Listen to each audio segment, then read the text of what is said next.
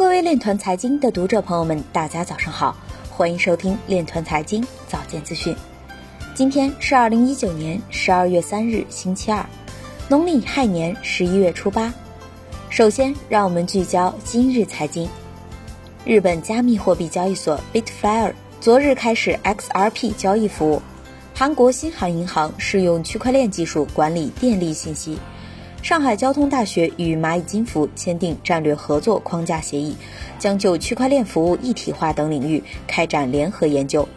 人民日报表示，善用区块链等技术手段，才能为粉丝经济营造良好的外部环境。加密货币银行 SEBA 计划扩展到英国等九个市场。亚马逊等二十八家企业回应印度茶叶委员会提出的使用区块链技术确定茶叶可追溯性意向书。湖南联通自主研发区块链产品正式上线。有观点表示，区块链有望带领人类从契约社会过渡到智能合约社会。中国工程院院士侯立安表示，环保产业绿色发展要借助新兴科技，包括区块链等，助力智慧环保。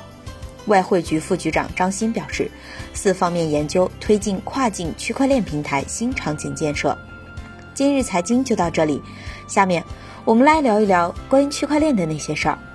据官方消息，十二月二日，北京互联网法院召开天平链应用接入技术及管理规范新闻发布会，互联网法院副院长于贵清发布天平链应用接入技术规范与天平链应用接入管理规范。